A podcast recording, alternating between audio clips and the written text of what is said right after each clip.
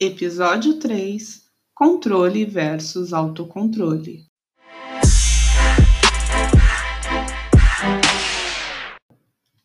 Sejam bem-vindos, amigos fibromiálgicos.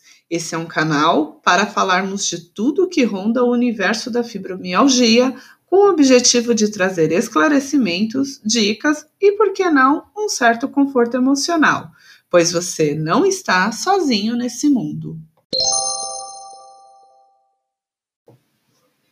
Cada episódio abordará um assunto que poderá retratar um pouco da minha experiência durante esses anos ou sugestões enviadas pelos nossos seguidores, mas todo o assunto será sempre fundamentado em produção científica. E se você conhece alguém que também pode se beneficiar com o conteúdo desse podcast, compartilhe. Eu estou no Instagram como arroba fibroconfibraoficial e os contatos seguem na descrição deste episódio. No primeiro episódio do nosso podcast, eu falei que, de acordo com a metafísica, a fibromialgia acomete pessoas que estão sempre querendo fazer muito mais pelos outros do que para si próprio. Isso talvez possa significar uma forma de controle sobre as pessoas com as quais convive e a situação que as envolve. Eu vou explicar melhor. Assim, quando você faz algo para alguém que necessariamente não precisa que você fizesse, essa pessoa deixa de produzir algo que seria um aprendizado para ela e ainda vai te sobrecarregar. Cada pessoa deve viver suas próprias experiências e você não precisa controlar o que pode ser bom para o outro ou não. Com a fibromialgia, vamos combinar que você já terá bastante coisa para descobrir, aprender e reaprender. Principalmente quem é mãe e esposa, está acostumado a controlar tudo da sua família e da sua casa, certo?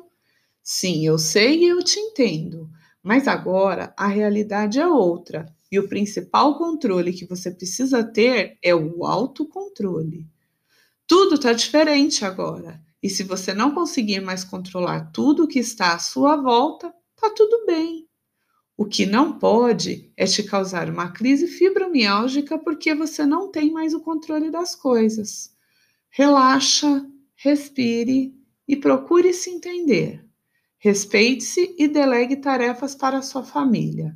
Converse com eles de forma que eles entendam que não é mais possível fazer tudo o que você fazia antes a fadiga generalizada é cruel e você sempre estará muito cansada. A névoa cerebral te faz se esquecer das coisas mais simples. A rigidez matinal não te permitirá levantar imediatamente quando o relógio despertar pela manhã. Tarefas que não eram complicadas passam a ser difíceis, como varrer a casa ou estender as roupas no varal. Você não tem mais controle sobre essas tarefas e nem sempre poderá realizá-las. Uma família, ela deve funcionar como um time em um jogo. Todos precisam entender a importância de fazer a sua parte para vencer esse jogo. Ou seja, onde todos colaboram, a família tem mais tempo para desfrutar de bons momentos juntos sem sobrecarregar ninguém. Acertando isso com sua família, vamos ao autocontrole.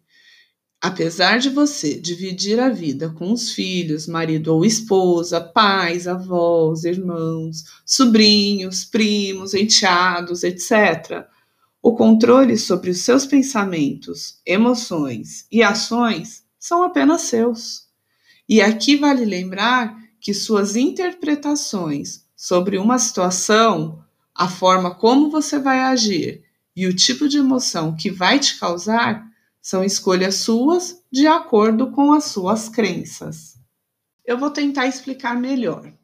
Se uma pessoa escolhe te ofender, é escolha sua responder, se calar ou ignorar.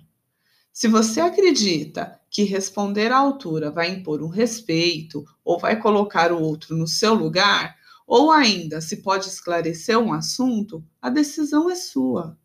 Se você vai responder com grosseria, aos gritos, com agressão física, ou responder suavemente, ou simplesmente ainda não falar nada, a escolha também é sua. Então, crença é tudo aquilo que você acredita ou que te ensinaram a acreditar. Deu para entender? É que você escolhe o que fazer com o outro, com o que o outro te oferece. Você tem o controle apenas sobre você mesmo, porque cada cabeça pensa de um jeito. Cada pessoa enxerga as coisas de uma forma. Eu tenho uma dica de ouro para você. Importe-se somente com o que pode ser controlado por você. Preocupe-se com seu autocontrole psicológico, emocional e físico. Sua saúde e o seu bem-estar vale mais do que tudo nesse mundo. Trate-se com carinho e respeite os seus limites. Lembre-se que você é um ser único e foi feito para ser feliz. Ame-se e encare a fibro com fibra.